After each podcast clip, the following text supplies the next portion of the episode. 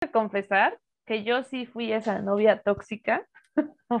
O sea, ya me dijiste tóxica. Sí.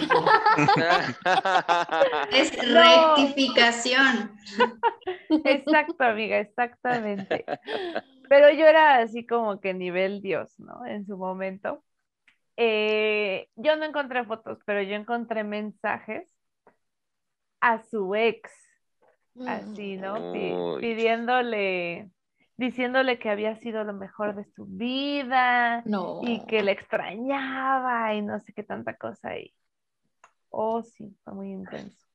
No lo hagan. eso chicos. sí rompe el corazón. Sí. Sí, Es como que estás con una persona y confías en ella y crees que es una persona y te das cuenta que es otra persona. ¿Y qué hiciste, Ana? En ese momento en el que lo seguiste, ¿cómo reaccionaste? Ay, amiga, yo era muy joven y muy estúpida y seguí con él.